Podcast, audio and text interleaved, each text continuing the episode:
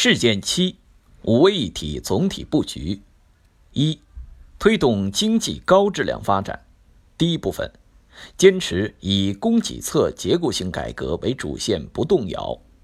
二零一八年十二月十九号至二十一号举行的中央经济工作会议认为，我国经济运行主要矛盾仍然是供给侧结构性的，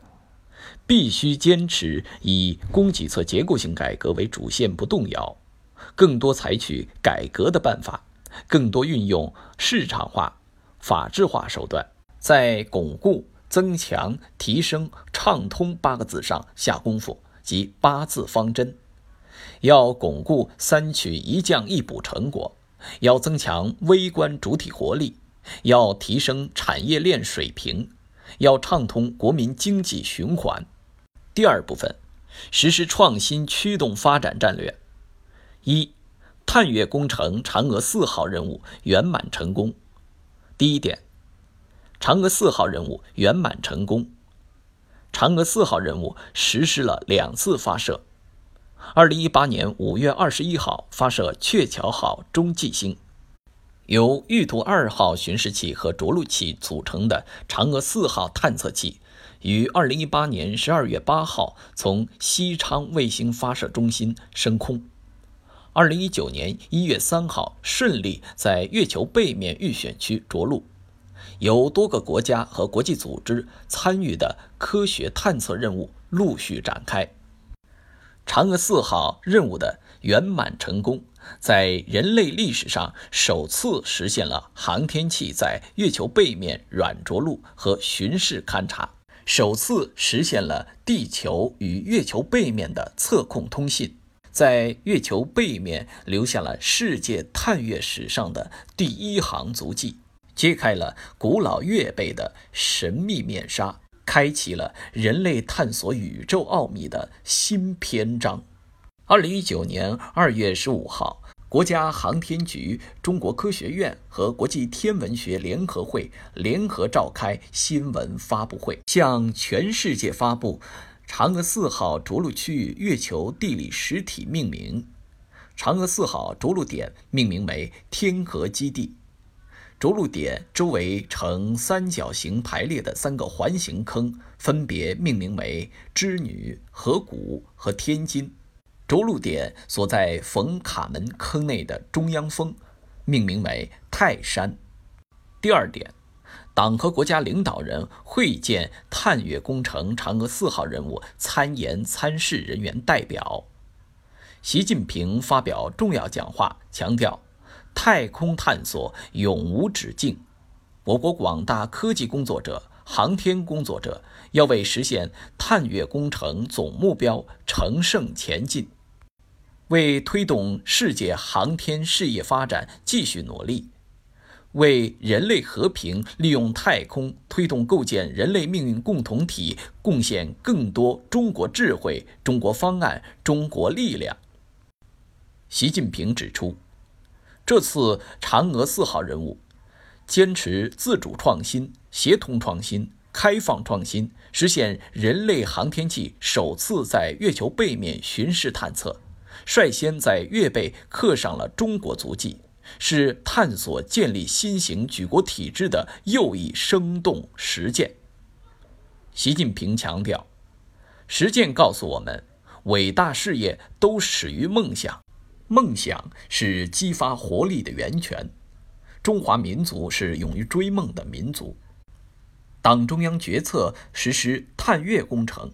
圆的就是中华民族自强不息的飞天揽月之梦。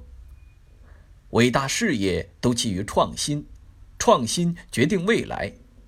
建设世界科技强国不是一片坦途，唯有创新才能抢占先机。伟大事业都成于实干，新时代是奋斗者的时代，新时代是在奋斗中成就伟业、造就人才的时代。我们要激励更多科学大家、领军人才、青年才俊和创新团队勇立潮头、锐意进取，以实干创造新业绩。第三点，中共中央、国务院。中央军委电贺嫦娥四号任务圆满成功。这份2019年1月11号的贺电指出，嫦娥四号任务是我国探月工程四期的首次任务，在人类历史上首次实现了航天器在月球背面软着陆和巡视勘察，首次实现了月球背面同地球的中继通信，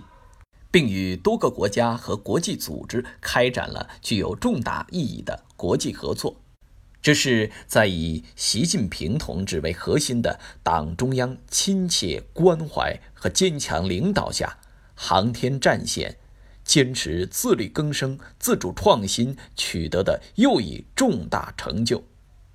是我国由航天大国向航天强国迈进的重要标志之一，是新时代中国人民攀登世界科技高峰的新标杆、新高度。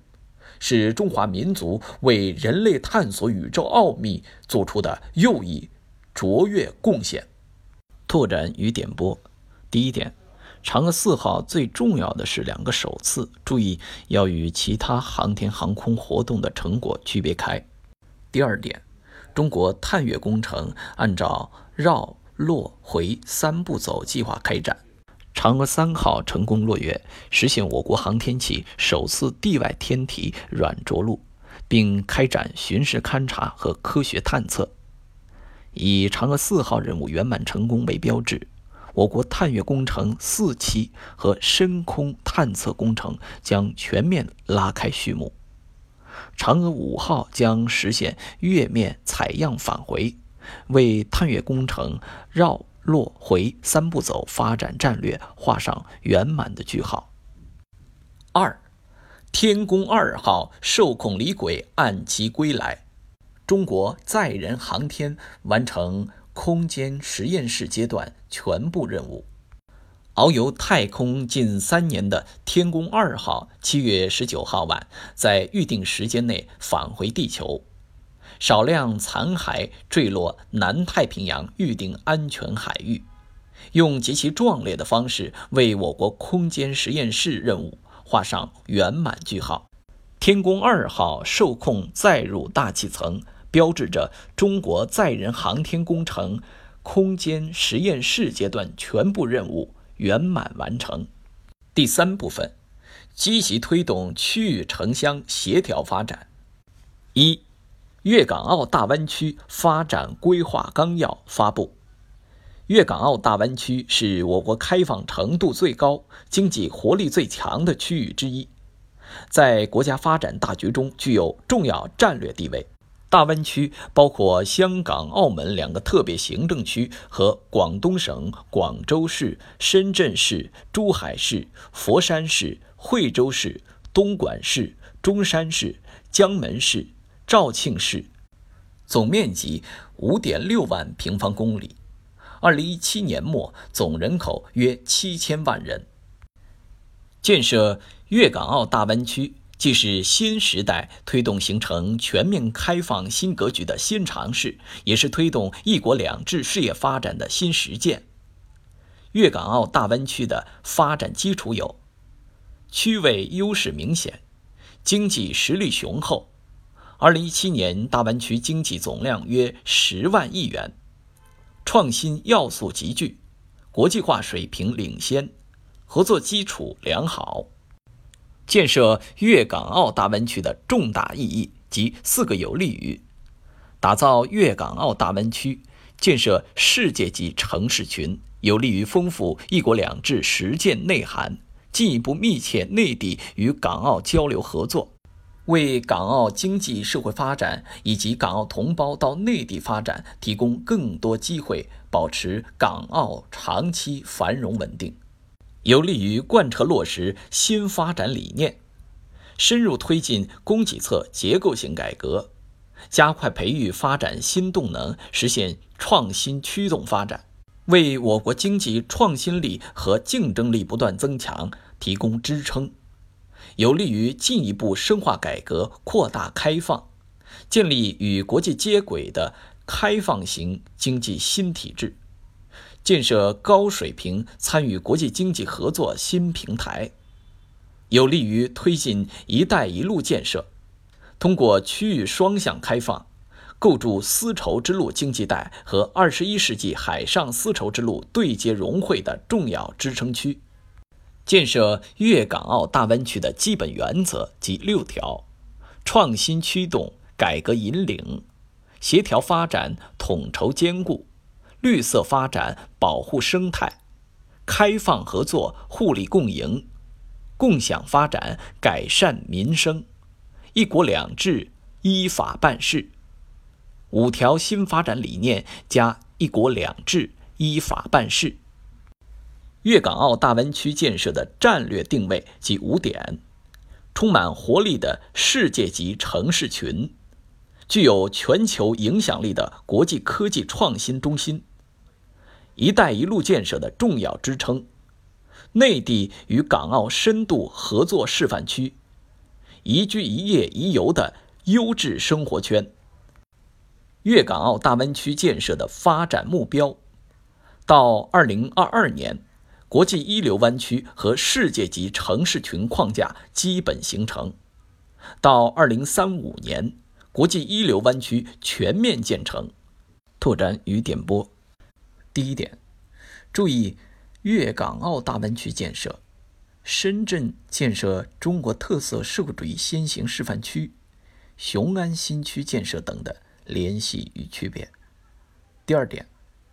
深圳建设中国特色社会主义先行示范区，有利于更好实施粤港澳大湾区战略，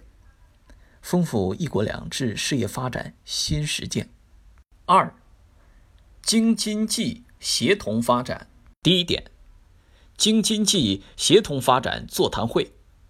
习近平对推动京津冀协同发展提出了六个方面的要求：第一，紧紧抓住牛鼻子不放松，积极稳妥有序疏解北京非首都功能；第二，保持历史耐心和战略定力，高质量高标准推动雄安新区规划建设；第三，以北京市级机关搬迁为契机，高质量推动北京城市副中心规划建设。第四，向改革创新要动力，发挥引领高质量发展的重要动力源作用。第五，坚持绿水青山就是金山银山的理念，强化生态环境联建联防联治。第六。坚持以人民为中心，促进基本公共服务共建共享。第二点，中共中央、国务院关于支持河北雄安新区全面深化改革和扩大开放的指导意见。意见指出，设立河北雄安新区。是以习近平同志为核心的党中央深入推进京津冀协同发展作出的一项重大决策部署，是继深圳经济特区和上海浦东新区之后又一具有全国意义的新区，是重大的历史性战略选择，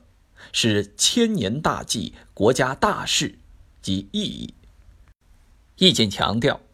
雄安新区建设要始终坚持世界眼光、国际标准、中国特色高点定位，牢牢把握北京非首都功能疏解集中承载地这个初心，紧紧围绕创造雄安质量、建设廉洁雄安和打造推动高质量发展的全国样板，进一步解放思想，勇于创新。赋予雄安新区更大的改革自主权，着力在创新发展、城市治理、公共服务等方面先行先试、率先突破，构建有利于增强对优质北京非首都功能吸引力、符合高质量发展要求和未来发展方向的制度体系，推动雄安新区实现更高质量、更有效率。更加公平、更可持续发展，努力打造贯彻落实新发展理念的创新发展示范区，为全国改革开放大局作出贡献。意见明确雄安新区建设的基本原则：坚持党的集中统一领导，坚持高点站位、统筹谋划，坚持大胆探索、先行先试，坚持立足当前、着眼长远。意见提出雄安新区建设的主要目标，把雄安新区建设成为北京非首都功能集中承载地、京津冀城市群重要一级。高质量、高水平社会主义现代化城市，发挥对全面深化改革的引领示范带动作用，走出一条新时代推动高质量发展的新路径，打造新时代高质量发展样板。三、推动中部地区崛起工作座谈会。习近平在南昌主持召开推动中部地区崛起工作座谈会。并就做好中部地区崛起工作提出八点意见：一是推动制造业高质量发展；二是提高关键领域自主创新能力；三是优化营商环境；四是积极承接新兴产业布局和转移；五是扩大高水平开放；六是坚持绿色发展。七是做好民生领域重点工作，八是完善政策措施和工作机制。四，黄河流域生态保护和高质量发展座谈会，习近平在座谈会上发表重要讲话，主要内容如下：第一点，明确指出黄河流域在我国经济社会发展和生态安全方面的重要地位。深刻阐明黄河流域生态保护和高质量发展的重大意义。黄河流域是我国重要的生态屏障和重要的经济地带，是打赢脱贫攻坚战的重要区域，在我国经济社会发展和生态安全方面具有十分重要的地位。保护黄河是事关中华民族伟大复兴和永续发展的千秋大计。黄河流域生态保护和高质量发展，同京津冀协同发展、长江经济带发展、粤港澳大湾区建设、长三角一体化发展一样，是重大国家战略。加强黄河治理保护，推动黄河流域高质量发展，积极支持流域省区打赢脱贫攻坚战。解决好流域人民群众，特别是少数民族群众关心的防洪安全、饮水安全、生态安全等问题，对维护社会稳定、促进民族团结具有重要意义。第二点，坚持共同抓好大保护，协同推进大治理，要坚持绿水青山就是金山银山的理念，坚持生态优先、绿色发展。以水而定，量水而行，因地制宜，分类施策，上下游、干支流、左右岸统筹谋划，共同抓好大保护，协同推进大治理，着力加强生态保护治理，保障黄河长治久安，促进全流域高质量发展，改善人民群众生活，保护传承弘扬黄河文化。让黄河成为造福人民的幸福河。习近平强调，治理黄河重在保护，要在治理，要坚持山水林田湖草综合治理、系统治理、源头治理，统筹推进各项工作，加强协同配合，推动黄河流域高质量发展。第一。加强生态环境保护。第二，保障黄河长治久安，要紧紧抓住水沙关系调节这个牛鼻子，完善水沙调控机制，确保黄河沿岸安全。第三，推进水资源节约集约利用。第四，推动黄河流域高质量发展。第五，保护。传承弘扬黄河文化。第三点，要加强对黄河流域生态保护和高质量发展的领导，发挥我国社会主义制度集中力量干大事的优越性。拓展与点拨：党的十八大以来，党中央着眼于生态文明建设全局，明确了节水优先、空间均衡、系统治理两手发力的治水思路。黄河流域经济社会发展和百姓生活发生了很大的变化，同时也要清醒看到，当前黄河流域仍存在一些突出困难和问题。流域生态环境脆弱，水资源保障形势严峻，发展质量有待提高。这些问题表象在黄河，根子在流域。五。中共中央、国务院关于建立健全城乡融合发展体制机制和政策体系的意见，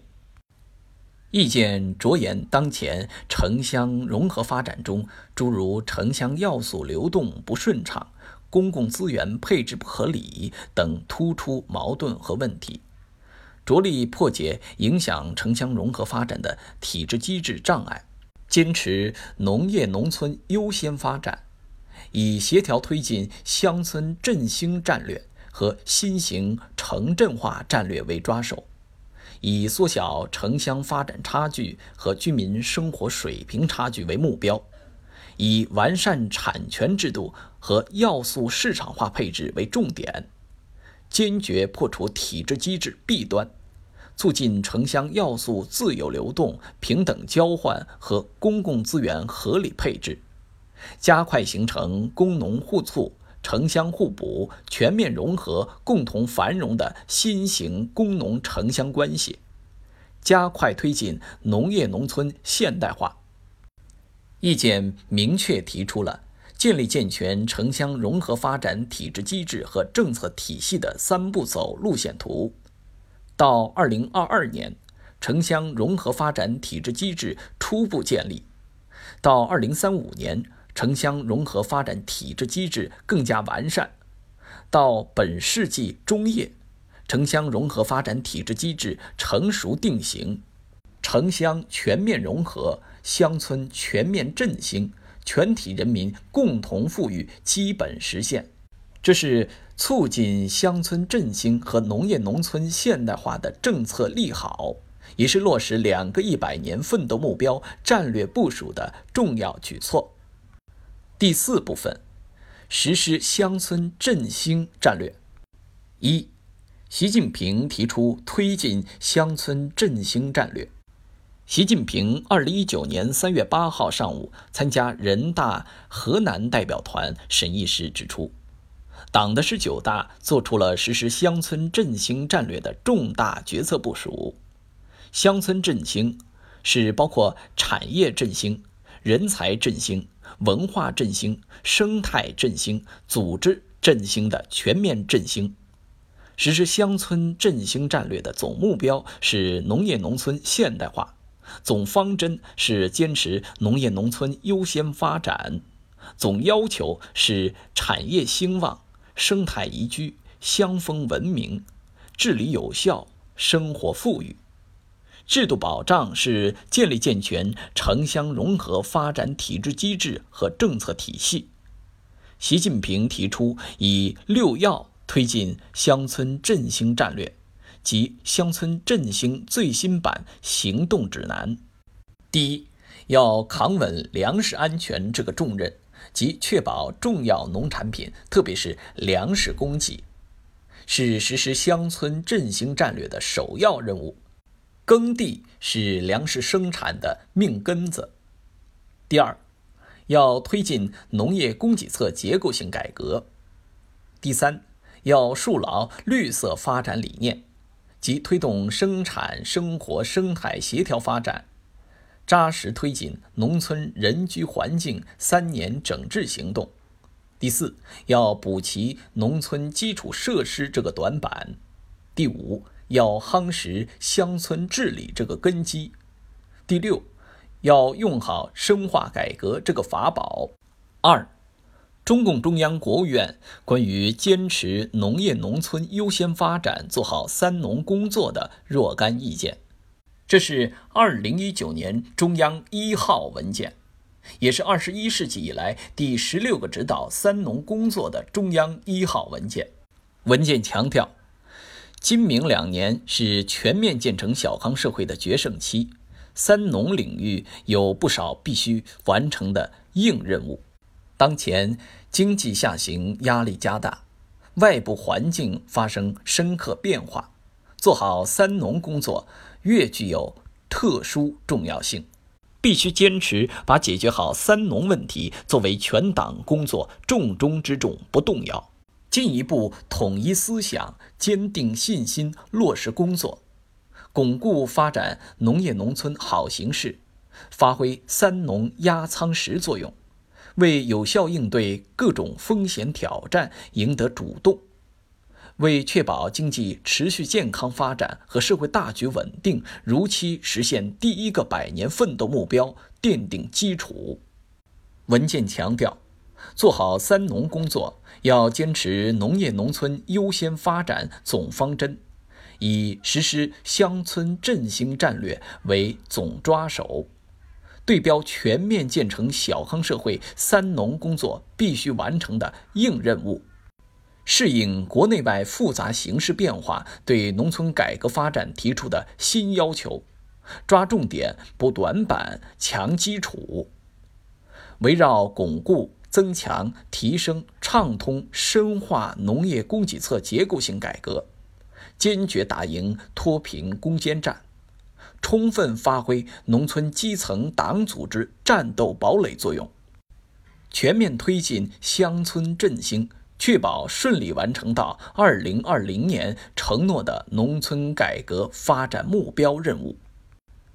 文件围绕今明两年“三农”工作必须完成的硬任务，提出要不折不扣完成脱贫攻坚任务。即打赢脱贫攻坚战是全面建成小康社会的底线任务，必须不折不扣完成好，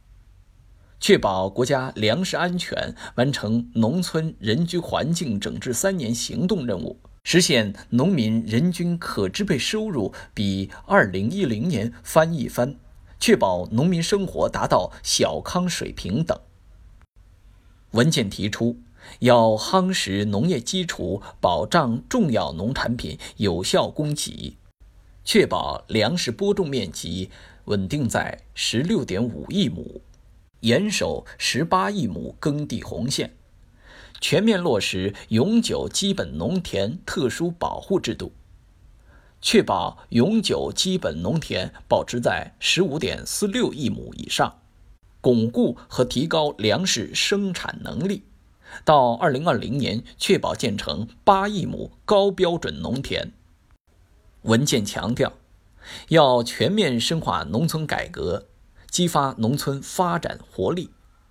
要巩固和完善农村基本经营制度，坚持家庭经营基础性地位，赋予双层经济体制新的内涵。突出抓好家庭农场和农民合作社两类新型农业经营主体，要深化农村土地制度改革，总结好农村土地制度三项改革试点经验，巩固改革成果。文件提出，落实农业农村优先发展总方针，要牢固树立农业农村优先发展政策导向。各级党委和政府必须把落实“四个优先”的要求作为做好“三农”工作的头等大事，优先考虑“三农”干部配备，优先满足“三农”发展要素配置，优先保障“三农”资金投入，优先安排农村公共服务。拓展与点拨：第一点，当前我国农业发展的主要矛盾已由总量不足转为结构性矛盾。矛盾的主要方面在供给侧，处理好农民和土地的关系，仍然是深化农村改革的主线。第二点，农村土地集体所有、土地所有权、承包权、经营权三权分置。三，中国共产党农村工作条例，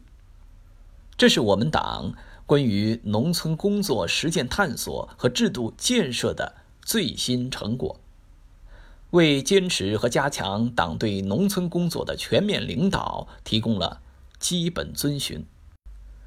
专门制定关于农村工作的党内法规，在我们党的历史上还是首次，充分体现了以习近平同志为核心的党中央对农村工作的高度重视。条例对于巩固党在农村执政基础，深入实施乡村振兴战略，加快推进农业农村现代化，具有重要意义。一是有助于落实加强党对农村工作的全面领导，二是有助于巩固党在农村的执政基础，三是有助于深入实施乡村振兴战略。四、关于加强和改进乡村治理的指导意见。意见在指导思想中提出，要按照实施乡村振兴战略的总体要求。坚持和加强党对乡村治理的集中统一领导，坚持把夯实基层基础作为固本之策，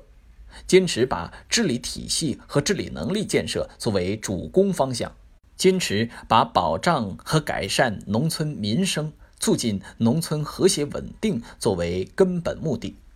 建立健全党委领导、政府负责、社会协同、公众参与、法治保障、科技支撑的现代农村社会治理体制，以自治增活力，以法治强保障，以德治扬正气，健全党组织领导的自治、法治、德治相结合的乡村治理体系，构建共建、共治、共享的社会治理格局。走中国特色社会主义乡村善治之路，建设充满活力、和谐有序的乡村社会，不断增强广大农民的获得感、幸福感、安全感。意见明确，乡村治理的总体目标是：到二零二零年，现代乡村治理的制度框架和政策体系基本形成；到二零三五年。乡村治理体系和治理能力基本实现现代化。拓展与点拨：实施乡村振兴战略的重大意义，是着眼于解决我国社会主要矛盾提出来的，是着眼于实现两个一百年奋斗目标提出来的，是着眼于实现党的使命提出来的。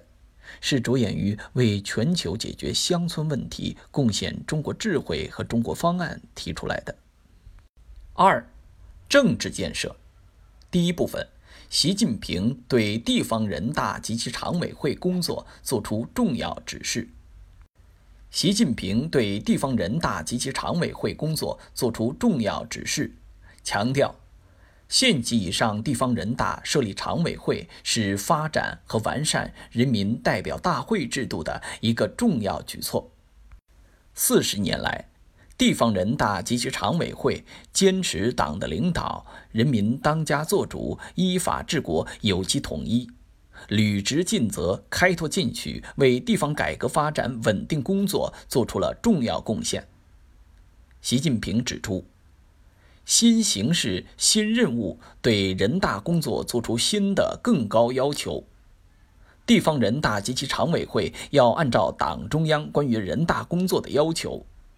围绕地方党委贯彻落实党中央大政方针的决策部署，结合地方实际，创造性的做好立法、监督等工作，更好助力经济社会发展和改革攻坚任务。要自觉接受同级党委领导，密切同人民群众的联系，更好发挥人大代表作用，接地气、察民情、聚民智，用法治保障人民权益，增进民生福祉。要加强自身建设，提高依法履职能力和水平，增强工作整体实效。拓展与点拨。县级以上地方人大设立常委会，是我国社会主义民主法治建设的一件大事。赋予地方立法权，是我国立法体制发展的里程碑。此外，修改选举法，实现城乡居民同票同权，把直接选举人大代表的范围扩大到县一级，并实行差额选举，也是改革开放以来我国发展和完善人大选举制度方面的一项重要举措。第二部分，庆祝西藏民主改革六十周年。一。庆祝西藏民主改革六十周年大会举行。庆祝西藏民主改革六十周年大会三月二十八号上午在拉萨举行。一九五九年三月二十八号，对西藏地方和西藏各族人民而言是一次新生。在党的坚强领导下，西藏从此废除了黑暗的封建农奴制。建立起全新的社会制度，短短六十年，西藏发展实现了由贫穷落后向文明进步的伟大跨越。二，国务院新闻办公室发表《伟大的跨越：西藏民主改革六十年》白皮书。白皮书说，二零一九年是西藏民主改革六十周年。民主改革是西藏历史上最伟大、最深刻的社会变革。西藏从此废除了黑暗的封建农奴制，建立起全新的社会制度，人民实现了翻身解放，成为国家和社会的主人，各项权利得到了充分保障。白皮书指出，六十年创造美好。民主改革为西藏开辟了光明的发展前景，在中央政府和全国人民的大力支持下，西藏各族人民勇于进取、顽强拼搏，建设美好家园，把贫穷落后的旧西藏建设成了经济繁荣发展、社会全面进步、生态环境良好、人民生活幸福的新西藏。白皮书同时指出，六十年团结奋进，经过民主改革，西藏各族人民与全国人民一道，同心同德、和衷共济，建立起平等、团结、互助、和谐的民族关系。在维护国家统一、反对分裂的斗争中，西藏各族人民紧密团结在党中央周围，经受住了各种困难和风险的考验。筑牢了中华民族共同体意识。三、文化建设。第一部分，习近平主持召开学校思想政治理论课教师座谈会，并发表重要讲话。习近平在座谈会上发表重要讲话，强调，办好思想政治理论课，最根本的是要全面贯彻党的教育方针。解决好培养什么人、怎样培养人、为谁培养人这个根本问题。我们党立志于中华民族千秋伟业，必须培养一代又一代拥护中国共产党领导和我国社会主义制度、立志为中国特色社会主义事业奋斗终身的有用人才。习近平指出。新时代贯彻党的教育方针，要坚持马克思主义指导地位，贯彻新时代中国特色社会主义思想，坚持社会主义办学方向，落实立德树人的根本任务，坚持教育为人民服务，为中国共产党治国理政服务。为巩固和发展中国特色社会主义制度服务，为改革开放和社会主义现代化建设服务，扎根中国大地办教育，同生产劳动和社会实践相结合，加快推进教育现代化，建设教育强国，办好人民满意的教育，努力培养担当民族复兴大任的时代新人。培养德智体美劳全面发展的社会主义建设者和接班人。习近平强调，办好思想政治理论课，关键在教师，关键在发挥教师的积极性、主动性、创造性。思政课教师要给学生心灵埋下真善美的种子，引导学生扣好人生第一粒扣子：第一，政治要强；第二，情怀要深；第三，思维要新；第四，视野要广；第五，自律要严；第六，人格要正。推动思想政治理论课改革创新，要不断增强思政课的思想性、理论性和亲和力、针对性。要坚持政治性和学理性相统一，坚持价值性和知识性相统一，坚持建设性和批判性相统一，坚持理论性和实践性相统一，坚持统一性和多样性相统一。坚持主导性和主体性相统一，坚持灌输性和启发性相统一，坚持显性教育与隐性教育相统一，即八个统一。拓展与点拨，思政课是落实立德树人根本任务的关键课程，发挥着不可替代的作用。办好思政课，要放在世界百年未有之大变局、党和国家事业发展全局中来看待。要从坚持和发展中国特色社会主义、建设社会主义现代化强国、实现中华民族伟大复兴的高度来对待。第二部分，习近平在外出考察和参加两会期间的相关论述。一，在江西考察期间。习近平指出，今年是新中国成立七十周年，我们一定要牢记红色政权是从哪里来的，新中国是怎么建立起来的，倍加珍惜我们党开创的中国特色社会主义，坚定道路自信、理论自信、制度自信、文化自信。革命理想高于天，理想信念之火已经点燃，就永远不会熄灭。井冈山精神和苏区精神，承载着中国共产党人的初心和使命，铸就了中国共产党的伟大革命精神。这些伟大革命精神跨越时空，永不过时，是砥砺我们不忘初心、牢记使命的不竭精神动力。二，在甘肃考察期间，习近平指出。新中国是无数革命先烈用鲜血和生命铸就的，要深刻认识红色政权来之不易，新中国来之不易，中国特色社会主义来之不易。三，在河南考察期间，习近平指出，每次到革命老区考察调研，都去瞻仰革命历史纪念场所。就是要告诫全党同志，不能忘记红色政权是怎么来的，新中国是怎么来的，今天的幸福生活是怎么来的。就是要宣示中国共产党将始终高举红色的旗帜，坚定走中国特色社会主义道路，把先辈们开创的事业不断推向前进。革命博物馆、纪念馆、党史馆。烈士陵园等是党和国家红色基因库，要讲好党的故事、革命的故事、根据地的故事、英雄和烈士的故事，加强革命传统教育、爱国主义教育、青少年思想道德教育，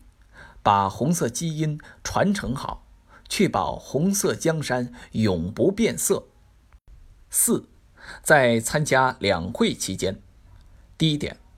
习近平在看望参加全国政协会议的文化艺术界、社会科学界委员，并参加联组会时强调，新时代呼唤着杰出的文学家、艺术家、理论家，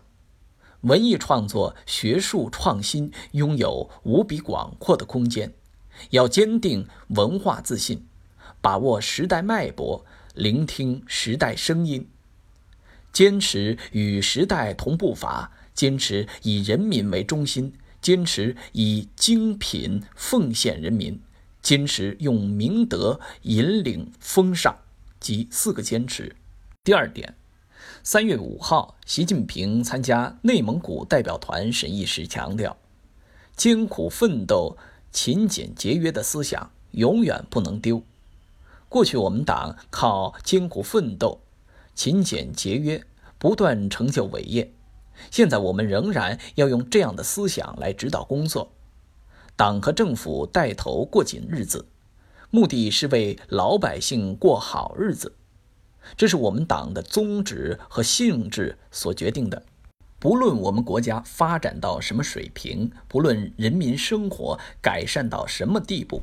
艰苦奋斗、勤俭节约的思想永远不能丢。艰苦奋斗、勤俭节约，不仅是我们一路走来发展壮大的重要保证，也是我们继往开来、再创辉煌的重要保证。第三部分。第七届全国道德模范座谈会在京举行，张富清等五十八位同志被授予第七届全国道德模范荣誉称号。座谈会上宣读了习近平对全国道德模范表彰活动作出的重要指示。习近平强调，全国道德模范体现了热爱祖国、奉献人民的家国情怀。自强不息、砥砺前行的奋斗精神，积极进取、崇德向善的高尚情操，要广泛宣传道德模范的先进事迹，弘扬道德模范高尚品格，引导人们向道德模范学习，争做崇高道德的践行者，文明风尚的维护者，美好生活的创造者。要培育和践行社会主义核心价值观，推进社会公德、职业道德、家庭美德、个人品德建设，深化群众性精神文明创建活动，着力培养担当民族复兴大任的时代新人，让社会主义道德的阳光温暖人间，让文明的雨露滋润社会，为奋进新时代。共筑中国梦，提供强大精神力量和道德支撑。第四部分，时代楷模。第一点，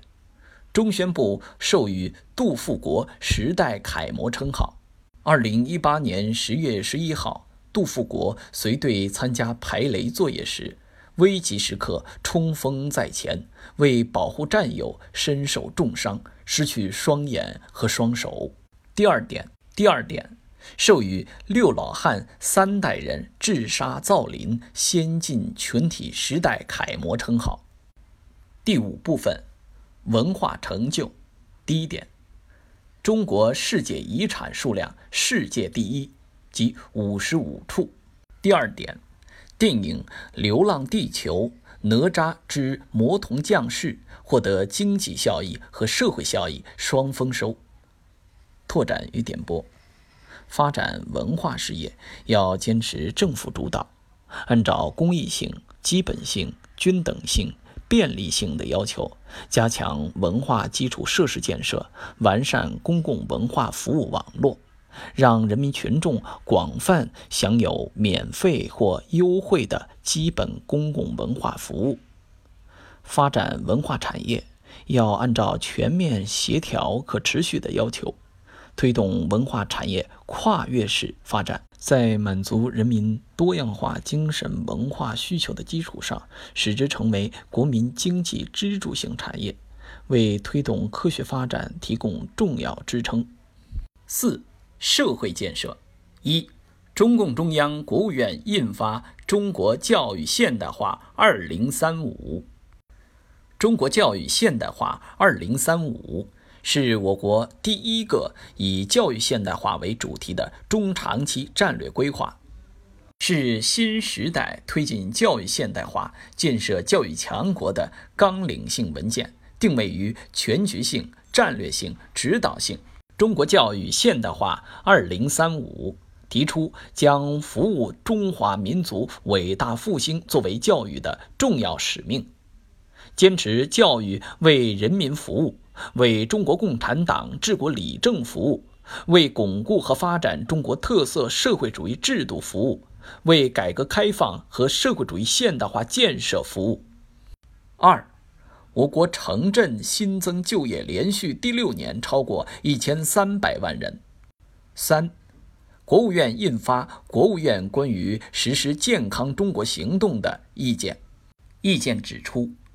人民健康是民族昌盛和国家富强的重要标志，预防是最经济、最有效的健康策略。要强化政府、社会、个人责任。加快推动卫生健康工作理念、服务方式从以治病为中心转变为以人民健康为中心。五、生态文明建设。一、习近平对垃圾分类工作作出重要指示。习近平强调，实行垃圾分类。关系广大人民群众生活环境，关系节约使用资源，也是社会文明水平的一个重要体现。习近平指出，推行垃圾分类，关键是要加强科学管理，形成长效机制，推动习惯养成；要加强引导，因地制宜，持续推进，把工作做细做实，持之以恒抓下去。要开展广泛的教育引导工作，让广大人民群众认识到实行垃圾分类的重要性和必要性。通过有效的督促引导，让更多人行动起来，培养垃圾分类的好习惯。全社会人人动手，一起来为改善生活环境做努力，一起来为绿色发展、可持续发展做贡献。习近平。一直十分关心垃圾分类工作。二零一六年十二月，他主持召开中央财经领导小组会议，研究普遍推行垃圾分类制度，强调要加快建立分类投放、分类收集、分类运输、分类处理的垃圾处理系统。形成以法治为基础、政府推动、全民参与、城乡统筹、因地制宜的垃圾分类制度，努力提高垃圾分类制度覆盖范围。习近平还多次实地了解基层开展垃圾分类工作情况，并对这项工作提出明确要求。近年来，我国加速推行垃圾分类制度。二零一九年七月一号起，《上海市生活垃圾管理条例》正式实施。拓展与点拨：垃圾分类不是小事，它不仅是基本的民生问题，也是生态文明建设的题中之意。垃圾分类不是易事，需要加强科学管理，形成长效机制，推动习惯养成。垃圾分类不是哪一方面的事。需要全社会人人动手，一起来为改善生活环境做努力，一起来为绿色发展、可持续发展做贡献。二，习近平参加两会期间关于生态文明建设的论述。三月五号，习近平在参加内蒙古代表团审议时指出，党的十八大以来，我们党关于生态文明建设的思想不断丰富和完善。在五位一体总体布局中，生态文明建设是其中一位。在新时代坚持和发展中国特色社会主义基本方略中，坚持人与自然和谐共生是其中一条基本方略。在新发展理念中，绿色是其中一大理念。在三大攻坚战中，污染防治是其中一大攻坚战。